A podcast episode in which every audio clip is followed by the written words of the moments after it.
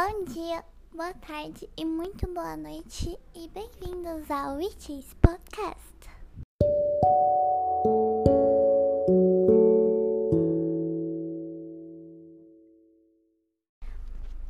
Hoje iremos falar do livre porte de armas no Brasil.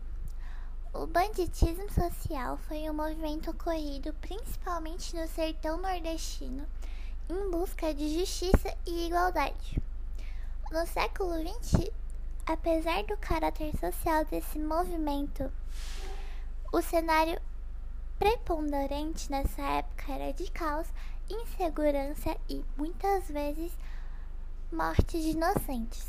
Atualmente, diante de muitos avanços sociais, o brasileiro enfrenta um cenário marcado pela violência e pela falta de segurança nas ruas, nas escolas e nas próprias moradias, colocando em pauta discussões sobre medidas mais eficazes para garantir a proteção da população.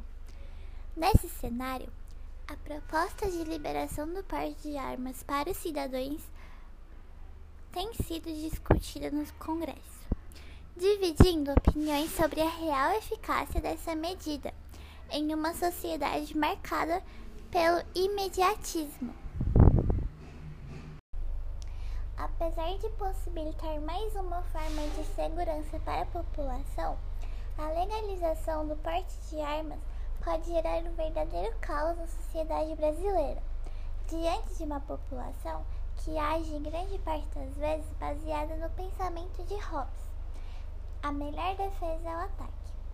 Esse cenário de ignorância é evidente nos constantes ataques preconceituosos em redes sociais e no alto índice de assassinatos de homossexuais no Brasil, o que leva à reflexão sobre a possibilidade do uso de uma arma ultrapassar os limites da defesa pessoal e passar a servir como objeto de ataque ao próximo, para alimentar o seu ego ignorante e que se assemelha às atitudes prepotentes de muitos cangaceiros do século passado.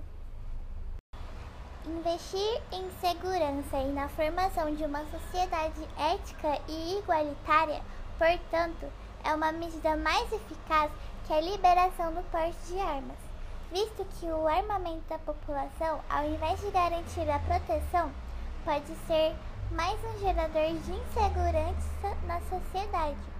Neste contexto, que parece evidenciar a teoria hobbesiana de que o homem é o lobo do próprio homem e por isso precisa do controle do Estado, é preciso analisar as raízes da violência e dos problemas sociais no Brasil e buscar combatê-los.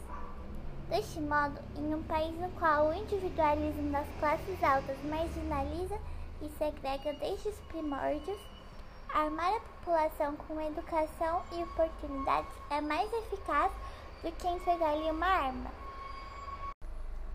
É notório, em meio a esse cenário de caos, que a liberação do porte de armas no Brasil pode representar uma medida inconsequente e problemática. Diante disso, a atuação do governo em união com segmentos da sociedade civil, como ONGs e empresas, torna-se imprescindível. É necessário promover a atuação eficaz dos poderes legislativo e executivo na finalização e punição a criminosos, garantindo uma maior segurança na sociedade brasileira. Sobretudo, é preciso lembrar que o Brasil é um país mergulhado na desigualdade social, que, assim como no século XX, deu origem ao banditismo, que ainda hoje direciona muitos jovens para o mundo do crime. Assim, é indispensável fazer investimentos básicos como assistência médica e educação de qualidade, principalmente em cidades e bairros com maior índice de criminalidade. A exemplo da atuação da ONGs promovendo vestibular cidadão gratuitos em algumas cidades brasileiras para ajudar jovens carentes. Quiçá assim o porte de arma deixe de ser um ideal dos brasileiros e o Brasil siga avançando com livre caneta.